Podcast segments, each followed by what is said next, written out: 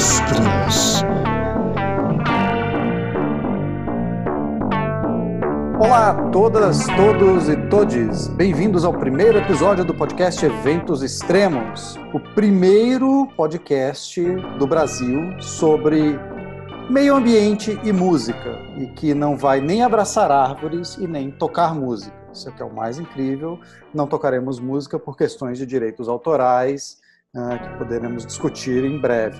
Eu sou Cláudio Ângelo, eu sou ex-jornalista, é, é, baixista ruim, pianista pior ainda, e quero pedir aos meus colegas que se apresentem. É, Gustavo Faleiros, Ricardo Baitello, olá, olá. Oi, fala Cláudio Ângelo, aqui o Gustavo Faleiros, Saravá, Ricardo Baitello, companheiro. Pois é, eu sou o baterista do Eventos Extremos, o Eventos Extremos mais do que um podcast, é uma banda surgida em 2015, uma banda de profissionais liberais, né, porque somos dois jornalistas e aí um, um engenheiro nosso companheiro Ricardo Baitello. Estamos todos assim num estado pré-tiozão, né? Não somos nem, nem tão jovens, nem tão velhos, por isso a gente pode ter uma banda como eventos extremos e, né, para enfrentar esse momento de pandemia, a gente decidiu também estender as habilidades do eventos extremos e nos tornamos também um podcast. E Baitello, o que é o eventos extremos para você? Explica aqui para os nossos queridos ouvintes. Salve, Gustavo, salve, Cláudio. É, antes de tudo, eu queria dizer que dentro dessa definição de, de, de pré-tiozão, eu sou, eu me considero jovem, é, mas eu diria que, que o Ventos Extremos era uma banda de um objetivo né, que nunca é, nunca é alcançado, mas que era de tocar na Copa de Paris para celebrar a salvação da humanidade. De certa forma, a salvação aconteceu, a gente não foi a Paris e a banda ficou e estamos aqui transmutados em em podcast temporariamente. Deu tudo mais ou menos errado, né? A gente é uma banda interestadual, com um baixista que mora fora de São Paulo. Então temos dois elementos em São Paulo, um em Brasília.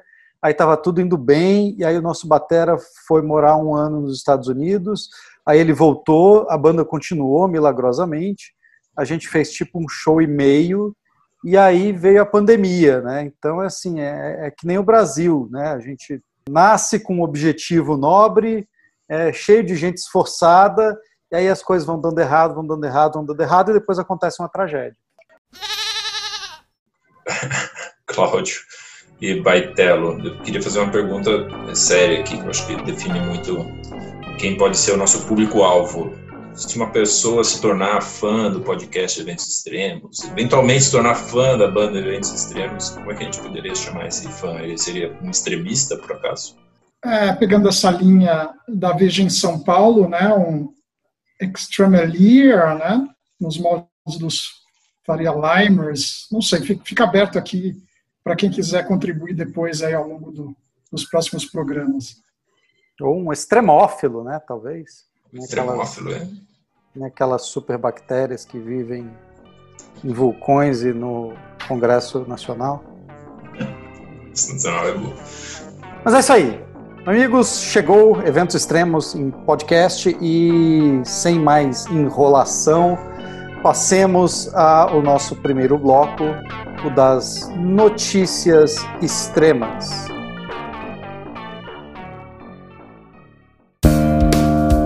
Notícias extremas. Então eu vou pedir aos meus colegas que tragam algum fato novo que mereça a atenção do nosso respeitável público. Quero começar falando de uma notícia que não concerne ao nosso querido país, e sim aos Estados Unidos da América.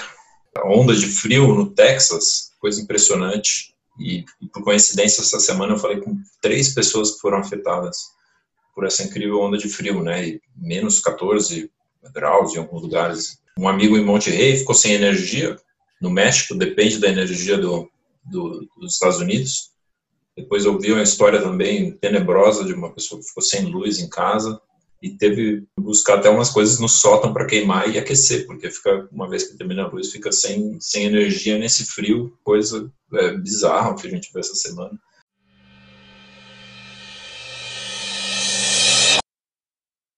Todo, todo começo de ano, né, dependendo de que hemisfério você está, o meio de ano, é aberta a temporada das críticas e conexões de onda de frio, né, ao falso aquecimento global, e dessa vez é, o infamíssimo Rodrigo Constantino alegou que o termo mudanças climáticas teria sido cunhado porque ele era extremamente vago para dar essa brecha é, às ondas de frio, né, que, que contradizem né, com o que estaria acontecendo no mundo, e a gente só está citando essa pessoa duvidosa por conta da, da impagável gongada que ele mereceu de Cláudio Ângelo pelo Twitter do Observatório do Clima. Só quero dizer o seguinte, cara, se a minha filha viesse para mim um dia dizendo assim, fui numa festinha, enchi a cara e comecei a falar um monte de merda sobre um assunto de ciência do qual eu não entendo porra nenhuma, eu botaria ela de castigo. Ciência em primeiro lugar. Mas fale-nos mais sobre essa onda de frio. Tem essa, o famoso vórtice polar, que é uma coisa cada vez mais comum é, no hemisfério norte. São grandes escapes de massas de ar gelado do Ártico. É, ninguém sabe direito por que, que isso acontece. É, tem um monte de hipóteses aí. Uma delas, uma coisa super simples de entender, só que não, que é por causa do aquecimento do Ártico. O Ártico aquece a diferença de temperatura, né, o gradiente de temperatura entre o, as latitudes mais elevadas, mais perto do Polo Norte, e as latitudes mais baixas, esse gradiente é, é, diminui. Então, os ventos que são formados justamente por essa mudança de temperatura muito brusca, é, eles enfraquecem, e quando esses ventos em torno do Polo Norte enfraquecem, você tem mais chances de escapes de ar polar é, para lugares como Europa, Estados Unidos. A gente viu isso acontecer aí várias vezes nos últimos anos.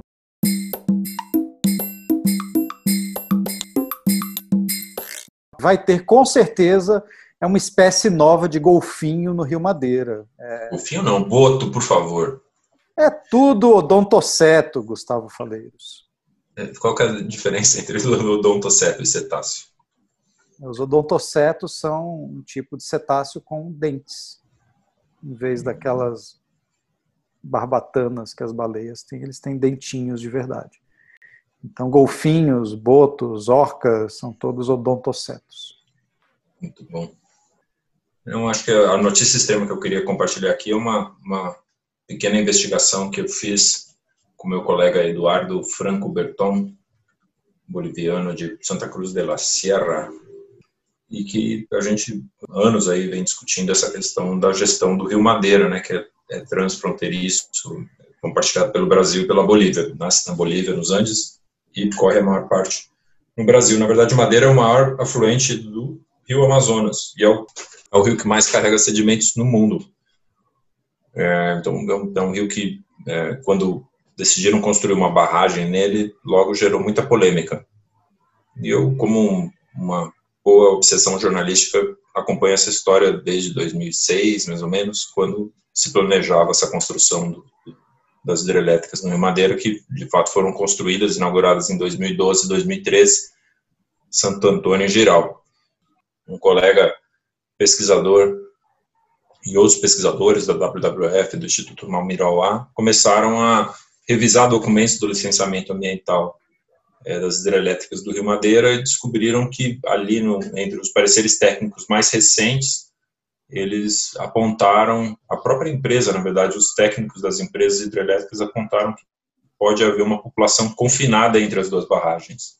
É uma população de duas espécies de golfinho, de golfinho, de botos, né? Como eu estou dizendo. E esses esses botos confinados eles têm um destino desconhecido a partir de agora ou nesses últimos anos isso está gerando uma uma certa é, preocupação porque são tanto botos que vêm da da Bolívia que é o Inia boliviensis por isso esse nome né Inia boliviensis que é uma espécie endêmica da Bolívia essa parte do Alto Rio Madeira com o Inia geofrensis que é a espécie que está principalmente na planície amazônica é, no Brasil. Então, se estima que existam entre 50 e 100 botos confinados entre as barragens. Um investimento recente aí da nossa, da nossa história de desenvolvimento da Amazônia e, e que está tendo um impacto real aí sobre a biodiversidade.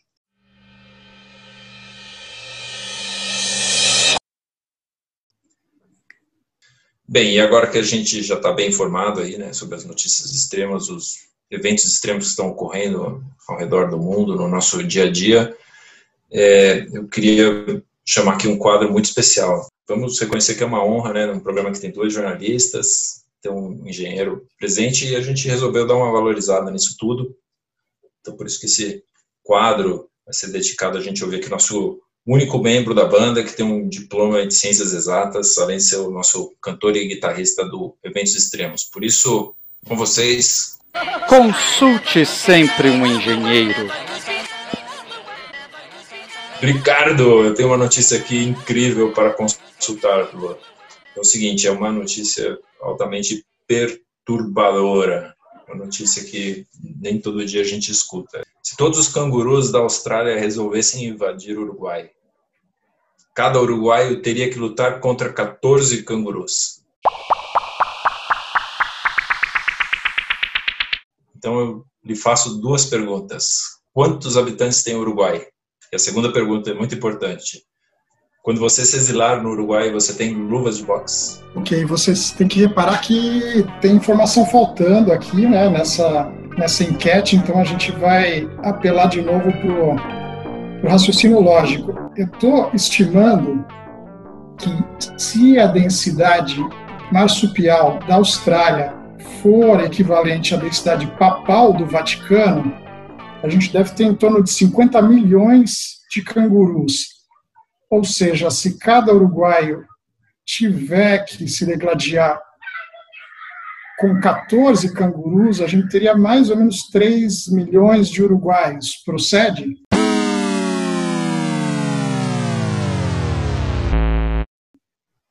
E sobre as luvas, é, eu não tenho luvas, mas o que eu daria de conselho é que, se existir algum tipo de catnip para os cangurus, os uruguaios vão se dar bem.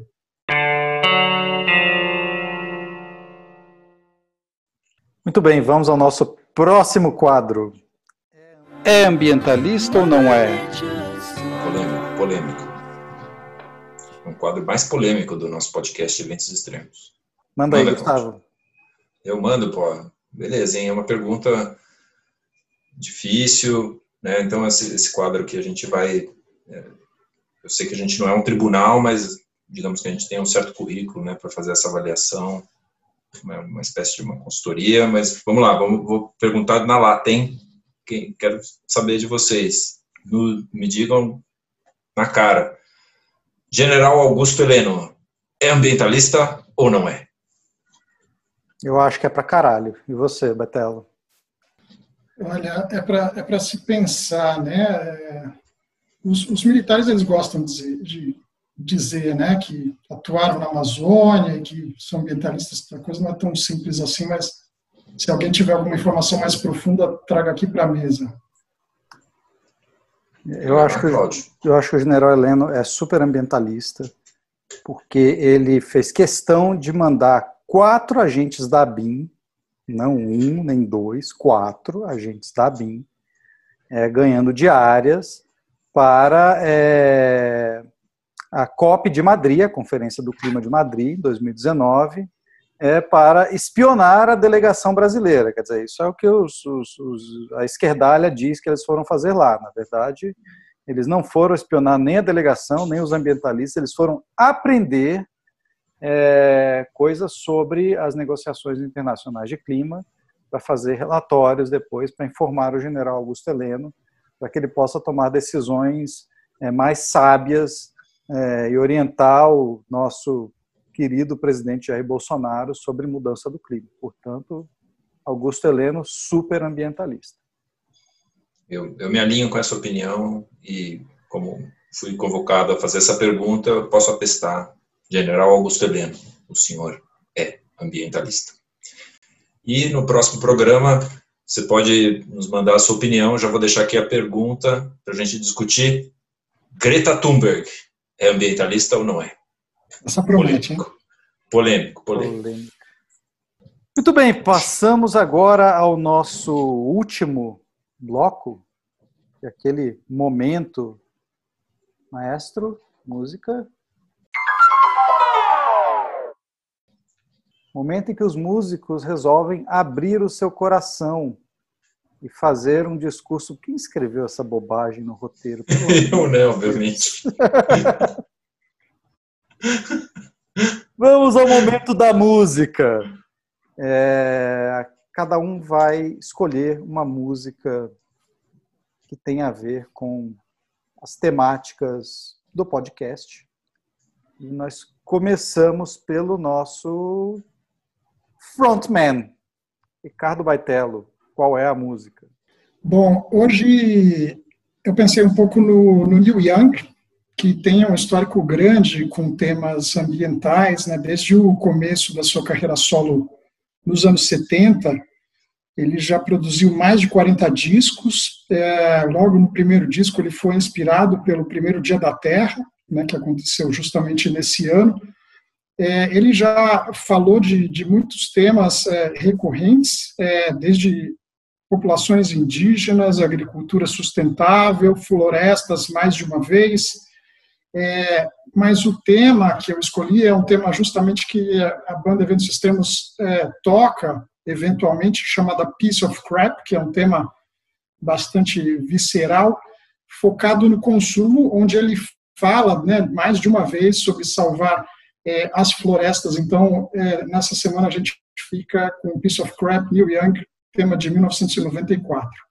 Aliás, Neil Young perdeu sua casa né, no incêndio da Califórnia de 2017. 17 ou 18, né, o famoso é, Campfire. Né, Neil Young foi uma das celebridades que ficaram sem teto nesse evento extremo de, de calor na Califórnia.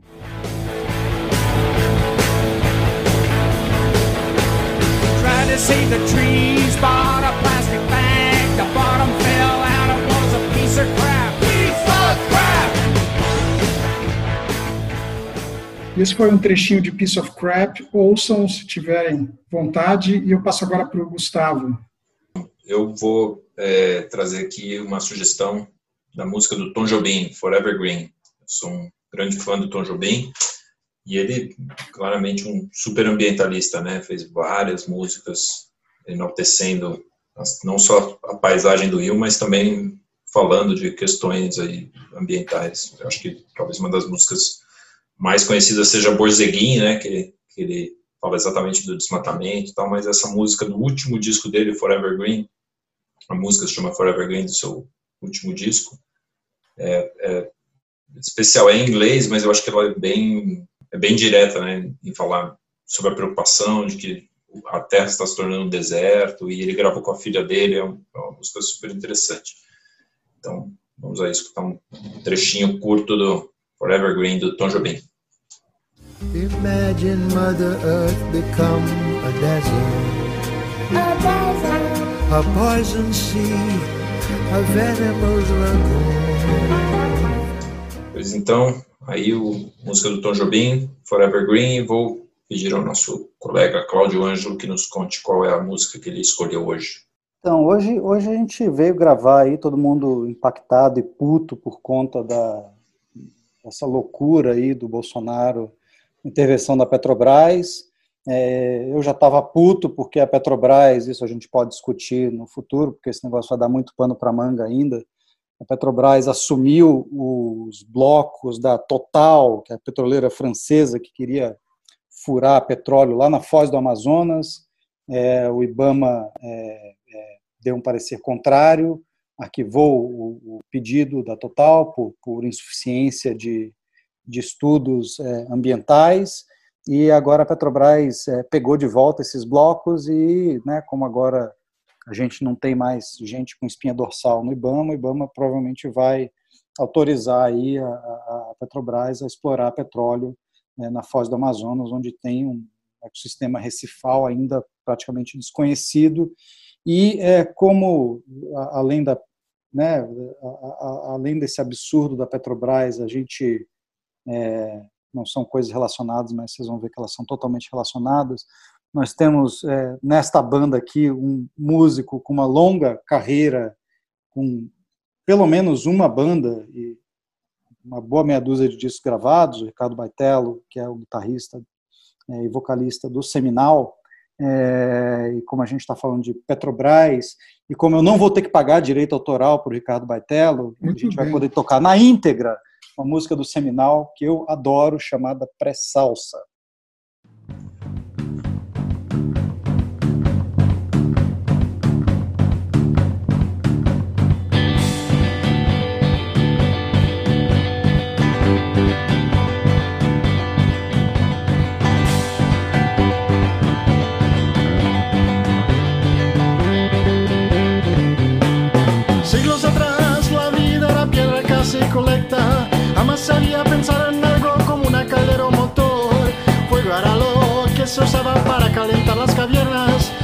animal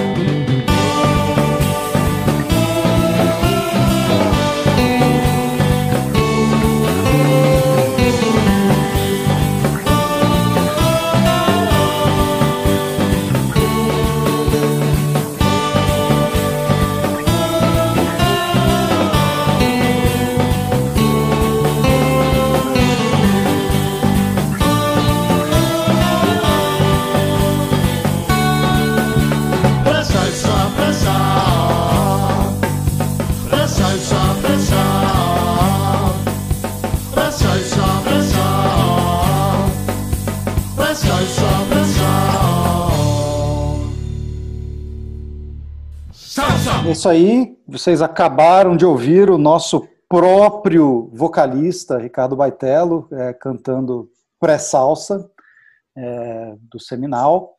E com isso nós encerramos a primeira edição do nosso podcast. Eu queria saber se os nossos companheiros extremistas têm mais alguma coisa a declarar.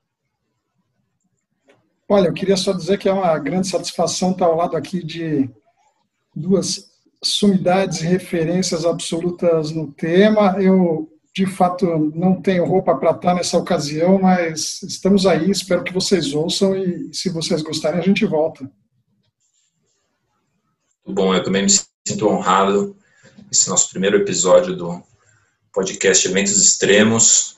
Espero que essa seja o caminho, este seja o caminho para também que a gente possa ir selecionando novas músicas para o nosso repertório. Então, também quero deixar esse recado aí para os nossos queridos extremistas, extremófilos, extremisters, ainda definir como extremeliers.